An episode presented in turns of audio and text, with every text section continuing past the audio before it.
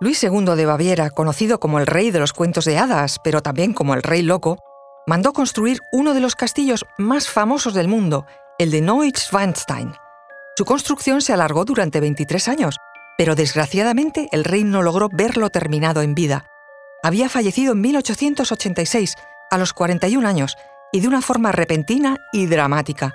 Solo llegó a ver 20 de las, atención, 200 habitaciones que tiene ese castillo, en el que había gastado una inmensa fortuna.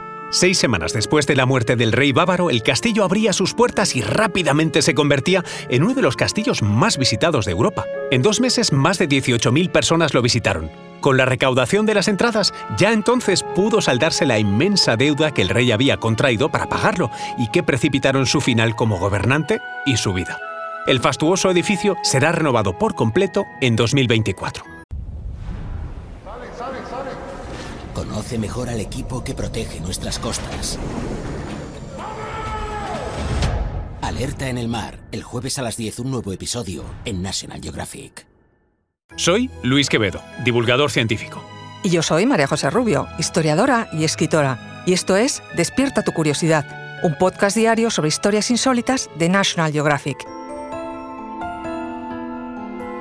Y recuerda, más curiosidades en el canal de National Geographic y en Disney Plus. Vayamos con las leyendas y secretos que rodean al castillo, empezando por la última, su conexión con las películas de Walt Disney. Es evidente que el rey del cine animado se inspiró en los castillos europeos para dar imagen a las residencias de sus princesas, Blancanieves, Cenicienta, la Bella Durmiente.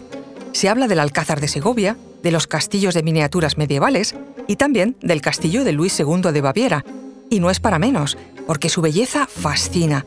Fue nominado a ser una de las siete maravillas del mundo, aunque no lo consiguió. Para conocer el porqué de esta maravilla hay que conocer la personalidad artística de su dueño y su pasión por el espíritu medieval y sus castillos, muy de moda en el ambiente romanticista y neomedieval del siglo XIX. Luis II pasó parte de su infancia y juventud en el castillo de Ogensbankau, un viejo castillo medieval que su padre, Maximiliano II de Baviera, había transformado en parte en una moderna residencia palaciega, el joven Luis se obsesionó con el espíritu medieval de esas ruinas y al convertirse él mismo en rey, lo transformó en el famoso castillo de Neuschwanstein, el gran proyecto de su vida. Luis II de Baviera ascendió al trono en 1864, con solo 18 años. Muy pronto perdió parte de su poder, porque Alemania se unificó bajo el liderazgo del Kaiser de Prusia, y el resto de pequeñas monarquías y principados alemanes quedaron sometidos y en segundo plano político.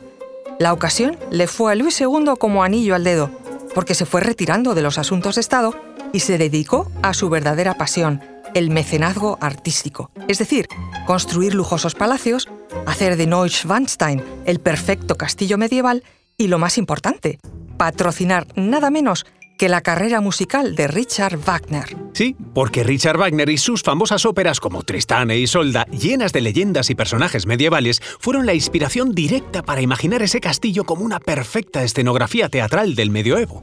En 1868, Luis II informó por carta a Wagner de que iba a construir un palacio al estilo auténtico de los antiguos castillos alemanes. Iba a ser un escenario teatral habitable y un templo a la amistad dedicado a la vida y obra del propio Wagner. De hecho, el nombre del palacio estuvo inspirado en uno de los personajes de ópera de Wagner. El compositor, sin embargo, nunca llegó a visitar esta obra que se construyó en su honor. El castillo nunca se pensó como una residencia para la corte, a pesar del número desproporcionado de salas y habitaciones. Apenas tenía dormitorios para Luis II y su más cercana servidumbre. Sin duda, el mayor delirio del rey fue la sala del trono, que tiene más de dos plantas y tomó como referente monumentos como Santa Sofía en Estambul, la decoración era fastuosa, mármoles de Carrara, estucos y una gran lámpara de araña con los símbolos del Sacro Imperio Romano Germánico. El trono, que nunca se llegó a fabricar, iba a ser de oro y marfil. El dormitorio del rey, cuyo motivo central es Tristán e Isolda, exigió cuatro años de trabajo de 14 carpinteros. Este espacio incluye una suntuosa cama de estilo neogótico y sillones tapizados con seda azul y con aplicaciones y bordados de simbología medieval. Entre el salón y el despacho, el escenógrafo August Dirigel creó una gruta artificial con iluminación de colores, en la que había incluso una cascada. Esta gruta rememora la leyenda que relata Wagner en su ópera Tannhauser.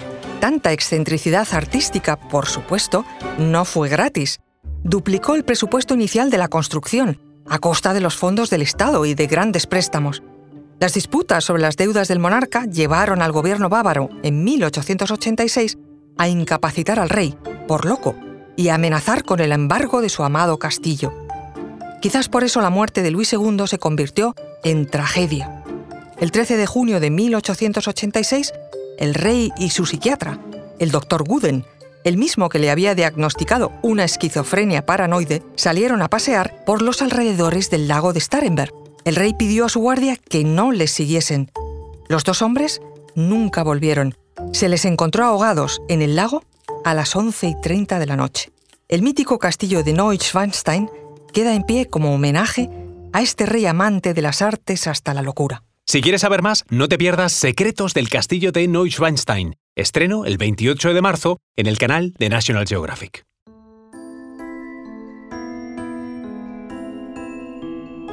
Recuerda que Despierta tu Curiosidad es un podcast diario sobre historias insólitas de National Geographic. Disfruta de más curiosidades en el canal de National Geographic y en Disney Plus. No olvides suscribirte al podcast y darle like si has disfrutado con nuestras historias.